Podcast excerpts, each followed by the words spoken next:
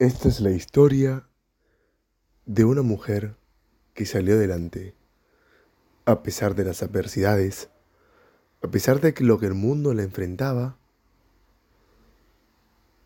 tuvo que subsistir para ayudar a su familia y a ella misma.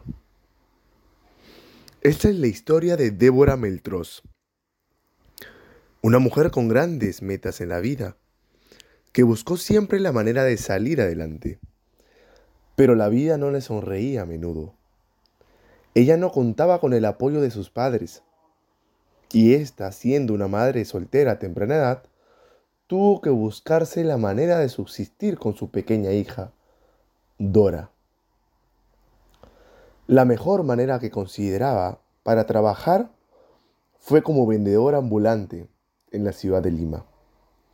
Sin embargo, cuando todo le estaba yendo de maravilla en las ventas, fiscalización, sí, fiscalización, le embargó sus productos por ser, como dicen ellos, vendedora de las calles. A la par, un problema de salud la agobiaba. Su hija, Dorita, que tenía apenas un año de edad, sufrió un accidente que le comenzó a generar diversos costos para el tratamiento, por lo que tuvo que probar nuevas ideas de negocio. Entonces, Débora comenzó a pedir créditos hasta que una de sus amigas le recomendaron viajar a Ayacucho para traer mercadería. Pero Débora tuvo que enfrentarse a una gran sorpresa. Al descubrir que tenía que transportar su mercadería a escondidas. Entonces, eso se trataba de una acción ilegal. Porque Débora necesitaba trabajo, pero era honrada. Entonces Débora se encontró entre la espada y la pared. Mientras Débora seguía buscando nuevas ideas de negocio, se encontró con un señor, buena persona, que le ofreció seis pares de zapatos para que los venda. Al inicio Débora dudó, porque no tenía el dinero para pagar al instante por los productos. Pero el Señor le ofreció dejárselos a concesión.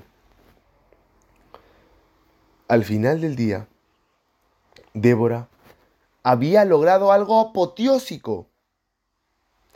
Vender los seis pares de zapatos un hecho que convirtió en el punto de partida para el nacimiento de su propia empresa.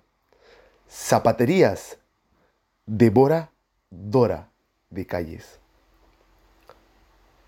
Gracias a la calidad de sus calzados, fue ganándose un nombre e inaugurando poco a poco nuevas tiendas, devorando Miraflores, Jesús María y el Callao. A pesar que ella no produce el calzado, su calidad se mantiene, pues se encarga de supervisar cada uno de los aspectos, desde el tipo de cuero hasta en la forma como lo hacen.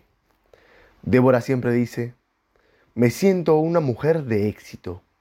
El Perú es un país de oportunidades. Empecé a soñar y conseguí lo que me proponía. Esta es la bella historia de Débora Meltroz, que a pesar y luchando por sus sueños, logró una vida estable y salir adelante con su hija.